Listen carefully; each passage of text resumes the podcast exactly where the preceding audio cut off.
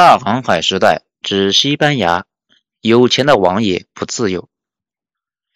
之前我们讲到，西班牙通过穆斯林八百年的死磕，有了武力加成，加上了宗教光环，在一系列离谱的操作之后，走上了强国之路，和葡萄牙一起崛起，成为最早的两大列强。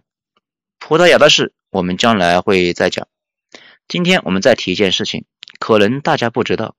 哥伦布计算美洲和欧洲的距离错的是没谱了，因为他依据的是马可波罗的胡说八道。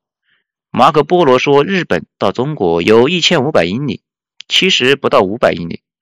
而且哥伦布对地球周长的理解是来自两千年的学者托勒密对地球周长不靠谱的估计，大概算出来大西洋有三千英里宽，其实后来发现少了估计一半。哥伦布要去亚洲，这个不靠谱的计划最早是传递给葡萄牙，但是葡萄牙人已经折腾了航海近百年，经验丰富，一眼看出来就是扯淡，并且当场戳穿了他。好在哥伦布和所有成功人士一样，脸皮比较厚，发现葡萄牙人不好忽悠，就去忽悠西班牙。就这样，命运之神开始垂青西班牙人和哥伦布了。西班牙找到美洲之后，无数冒险家和军人前往美洲探索。美洲大陆跟中国不一样，没有统一的政权，各种割据势力分散的到处都是，遍地都是各种花纹不太相同的部落，让西班牙可以轻易的在他们之中各种合纵连横，拉拢几个打其他几个，最后把剩下的一个一起收拾了。就这样。没多久，苏联领土那么大的美洲殖民地被打了下来。西班牙在美洲主要是搞了两条生产线来维持收入，一是黄金白银。西班牙人在美洲驱赶的各种奴隶，总共挖出来八百七十五吨金子，四万五千吨白银。大家可能对这个数字没啥感觉，我说件事情大家都知道了。明清两代五百多年，总共消耗了这些金银的百分之三十五。中间还夹杂了一个康乾盛世，问题是西班牙人却只有六百万人。当时中国同时期的明朝接近两亿人，西班牙人口是中国的零头，却拥有着中国人三四倍的货币量。你们想象一下，当时的西班牙是有多富有？其次是种地，西班牙人自己当然不会去种地，但是他们赶着黑人去种。黑人本来在非洲平原上欢乐的玩耍。突然来了一伙人，把他们一棍子敲晕，抬到附近的奴隶海岸，就被英国人装进船里面，送到了南美建设社会主义新农村去了。几百万印第安黑人在深不见底的矿井里面、浓密的甘蔗地里面，没日没夜的给西班牙干活，死了就再去抓一批。需要多说一句，去非洲抓黑人也是黑人，白人很少去，因为英国人都会搞事啊。善于用市场的手段来解决问题，找个海岸摆个摊，说是要招聘黑人去南美务工，不给五险一金，累死算球，自然有人去抓黑奴，抓到之后送过来，其中还包含了大量的战俘什么的。这两项业务让西班牙富得流油，既供应了欧洲的原料，比如甘蔗、烟草、棉等经济作物。又拿着无数的钱去买欧洲和亚洲的各种东西，可以说是相当美满。当时的西班牙有多牛逼？大家知道被英国人打灭掉的无敌舰队吧？那只是西班牙人的十分之一的海军力量，而且第二年就补充上来了。英国人尽管打赢了仗，不过依旧得给西班牙人当马仔出去抓奴隶。而且那次战役之后，英国跟西班牙又爆发了四次大海战。只是英国人很注重宣传效果，故意只宣传一次，给人的感觉是他对西班牙一击必杀。其实早着呢。西班牙向欧洲提供原料，而且有大量的货币输入。明眼的小伙伴已经注意到了，这不跟那谁一样吗？没错，沙特。西班牙和沙特像极了。事实上，现在的沙特有个问题和西班牙都有。比如中东一堆的国家跟沙特过不去，西班牙当时也是跟德国人、英国人、荷兰人、穆斯林过不去。事实上，一直到西班牙彻底没落，他一直在和这几个国家开战。沙特现在两极分化非常严重，去过中东的话就知道，那些地方穷人特别多。只是我们看到的一般都是沙特皇室，富丽堂皇的不像人间。西班牙也一样，金银从美洲回国后，不是均匀的分给大家，而是占人口少部分的上层人拿走了绝大部分，剩下的人喝汤。现在沙特常年维持着一支庞大的军队，西班牙当时也维持着一支庞大到离谱的军队。四百万人口的国家维持着将近二十万人口的军队，二十抽一就跟我国有六千万军队一样夸张。由于海上有我们将来要讲的知名搅屎棍英国一直在使坏，还有荷兰人、法国人，没有一个是善茬，所以西班牙需要维持着跟现在的美国似的海军，同时能打三场战争的级别。陆地上要跟穆斯林、法国、德意志等国家扛。维持着传说中的西班牙大方阵，铁甲、长矛、火铳，能攻能受，非常犀利。这个大方阵的核心是百分之七十的长矛手护着百分之三十的火铳手，离得远的就用火铳突突，敌人敢冲锋就把长矛放下来。当然了，成本巨高无比。这玩意当时在欧洲基本上是无敌的。不过西班牙一直可以随便打趴一个欧洲国家，但是没法把他们都打趴下。而且海量货币让西班牙像沙特一样彻底丧失了生产能力，钱来的太容易，就没有必要费力去搞生产。事实上，他们也搞不了生产，通货膨胀的太厉害，人力成本高的离谱，就算生产出来也卖不出去。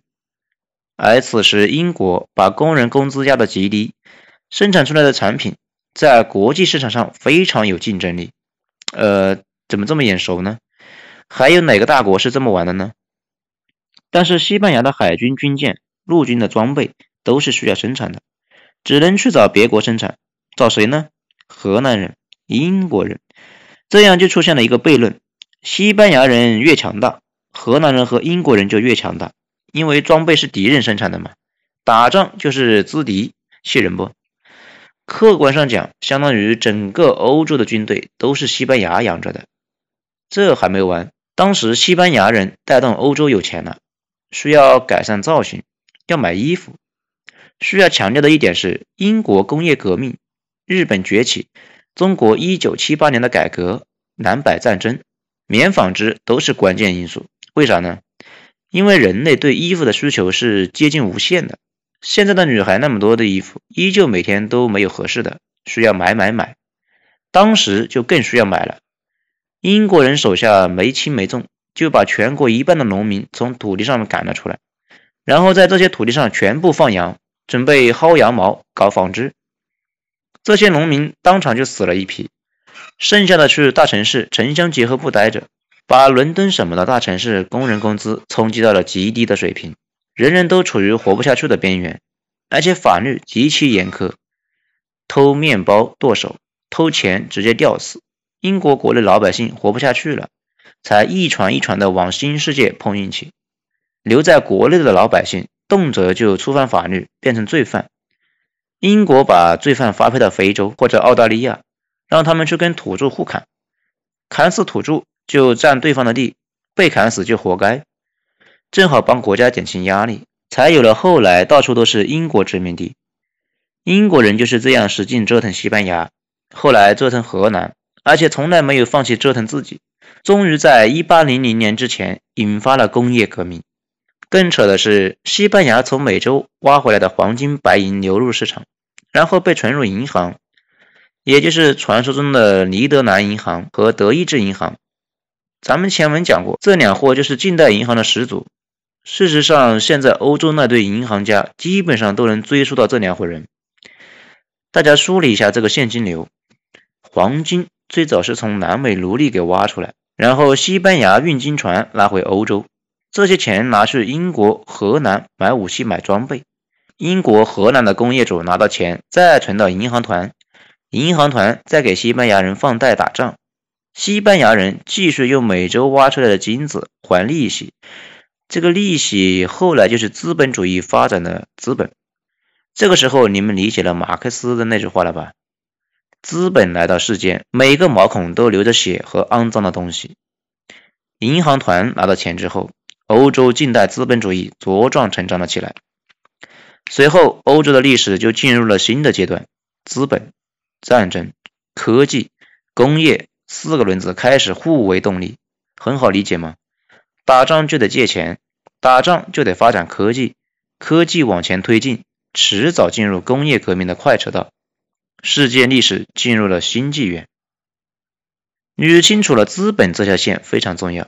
咱们接着说西班牙，西班牙挖了那么多金子，但是扛不住军费太高，高到啥程度？发现美洲半个世纪后，西班牙当年军费开支就达到了美洲黄金总额的十倍。入不敷出怎么办？借钱呗。借的钱太多，以至于每年财政收入不够还利息，政府都要关门了。等等，怎么这么耳熟？美国现在就是这样，国债比 GPT 都高，每年的经济增长速度如果赶不上国债的利息，那一年的经济增长全还债了。如果当时西班牙能灭掉德意志或者荷兰，把自己的债主给灭了，也可以理解为一条路。但是一直也没做到，西班牙当年就掉进这个坑里面，到后来挖的黄金都给银行家当利息了，而且还违约，还还不上钱，还不上就得被制裁，利息更高了，更还不上。一五五七年，西班牙政府破产了，此时距离发现美洲才六十五年，而此时海上崛起的三巨头。英国、法国、荷兰开始肆无忌惮地打劫西班牙海上的运金船，西班牙更没钱，连利息都拿不出来，怎么办？只好把美洲所有的金银全部拉到欧洲。这时候就有了一个副作用：明朝没钱了，明朝惨。后来明朝末期银贵钱贱，就是说的这个事。政府没钱就没法打仗，所以西班牙和明朝是差不多相同的时期完蛋的。到了一六二零年，几乎所有的运金船都被英国人打劫，没有一艘运金船能够到达西班牙，西班牙的国运也就彻底被打断了。一六三九年，我国明朝马上就要完蛋之际，荷兰海军和西班牙海军爆发了决定性的唐斯海战，西班牙的海军头号地位让位于荷兰海军，世界历史进入了新的阶段。不过有意思的是，西班牙还有一部分黄金没拿出来。一直在压箱底，这笔钱加上后来又弄到的共五百吨，一直撑到二战前的西班牙内战。德国支持的是保守派旧军人弗朗哥，苏联支持的是执政党。执政党为了换取苏联的武器，把最后的五百吨黄金拿出来去换武器。不过苏联说黄金没收到，大家都知道咋回事。后来西班牙政府被推翻，弗朗哥上台了。二战爆发后，西班牙派了一点五万人跟着德国入侵苏联。有说法是他们想抢回黄金，不过结果可想而知，最后也没抢回来。